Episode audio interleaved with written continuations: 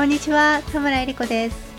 TOEIC テストについて皆さんから伺うお悩みの中で一番多いのがパート7が終わりません。これです。どう考えればいいのか何をすればいいのかお届けします。TOEIC 研究室聞くメルマガをお届けします。読む方のメルマガは URL toeic8.com スラッシュ mm LINE の TOEIC 研究室カフェチャットボットは LINE でアットマーク TOEIC8 で検索してみてください。メルマガを読んだり聞いたりチャットボットで遊んだりしてなんとなくやる気になってきたなと思ったらすかさず行動に移していただければ幸いです。TOEIC について皆さんからよく伺うお悩みの中で一番多いのがパート7が解き終わらない。というお悩みです。パート7は長文読解問題です。長文といっても一つ一つの文章はそれほど長くありませんが全部で20個以上あるんですね文章が。ですから英文量としては結構あります。ですから全部読み終わらないうちに時間切れになってしまう。そんなこともよくあります。まずはじめに大前提としてパート7の文章は時間内に全てを読み終わらなくても構いません。TOEIC テストというのは英検と違って様々なレベルの方が同じ問題のテストを受けます。ですからある程度の上級者でもきちんとレベルを測れるようにそう簡単に全部は解けないようにつまりもうさっさと読み終わってしまって暇にならないようにできているイメージです。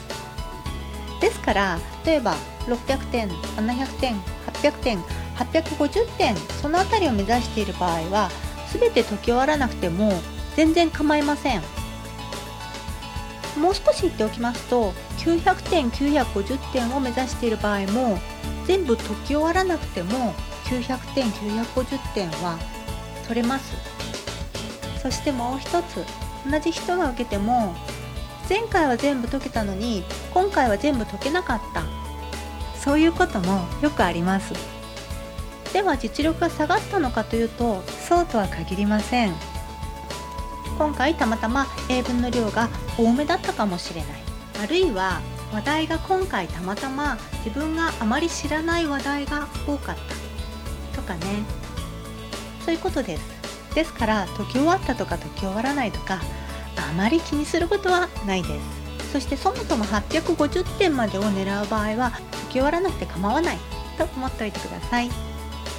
一つ念のために言っておきますと全部解き終わらなくてもマークシートの回答欄は全部塗りつぶしておいてください。全てというのは残りの問題全て A を選んでもいいですし B を選んでもいいですし全て C を選んでもいいですしランダムに塗りつぶしてもいいですがとにかくどれか選択肢を選んでおくということです。これは公式にどこかに書いてあったと思います。全ての問題をマークシート塗りつぶすことが前提で点数がつくということになりますのでマークシートをね塗りつぶす時間は残しておくのを忘れないようにしてください。ここまでを前提としてその上でそうは言っても時間内にできるだけたくさんの問題を解けた方がいいのは間違いないです。それでは時間内にできるだけたくさんの文章を読んでできるだけたくさんの問題に答えるためには何をすればよいのでしょうか？テストの後にこんなメールをいただきました。時間内に全部解くことができました。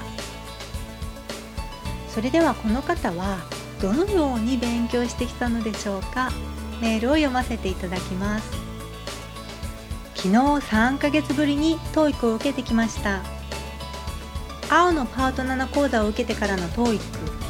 どうなるか楽しみにしていましたがなんと時間内に全部解くことができました。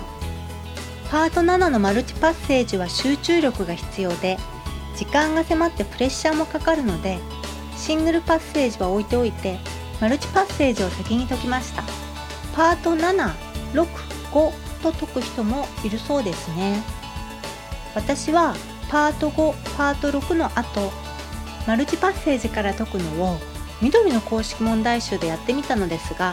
マークするところを少し間違えたことを除いては時間内に全て解くことができたので合っているのかもと思って本番でもやってみました。マークするところだけは間違えないように気をつけながら。そうしたら見事全て解くことができました。いろいろ試してみることも大事ですね。また先日メルマガでテスト直前に音読を30分してからテストを受けた方が900点取った話があったので私も家で音読やシャドーイングをし行く道すがら電車やバスの中でエアー音読マスク着用でしつつ会場入りし会場に着いてからも少しエア音読してから本番を迎えました。あまり時間がなかったのでそんなやり方になりましたが全部で30分ちょっとだと思います。本当にやってみてよかったです。ランニングの前の流しみたいに準備運動をしてから解くといつもよりスラスラ解くことができたと思います。それからパート7講座で教えていただいたことをもとにシャドーイングリピーティング音読をコツコツ続けたことが一番力になったのだと思います。わからない問題も確かに少しありましたが今までで一番解けた気がします。先生の講座や直前対策など勉強方法のシェアのおかげだと思います。いつもありがとうございます。引き続き音読を続けようと思います。ご報告でした。はい時間内に全部解くことができた。嬉しいご報告でした。おめでとうございます。それではこの方が何をしたのかというとまず何より普段から音読リピーティングシャドーイングをコツコツ続けられたことです。結局そこと思われるかもしれませんが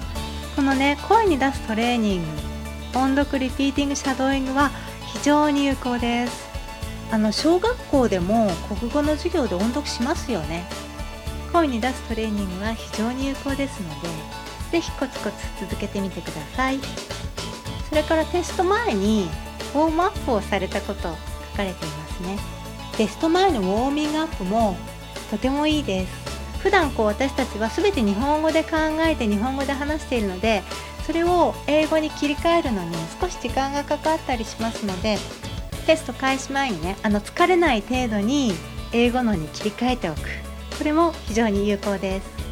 それからあの解く順番については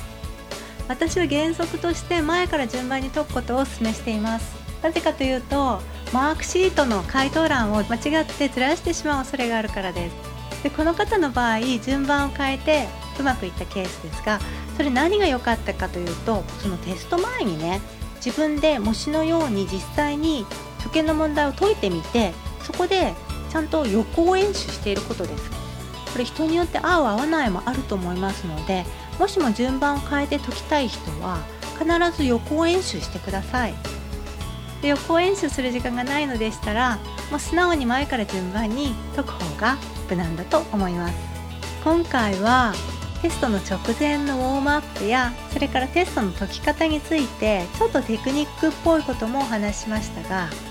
一番大切なのはメールの中にもこんな風に書かれていましたよ。シャドーイングリピーティング音読をコツコツ続けたことが一番力になったのだと思います。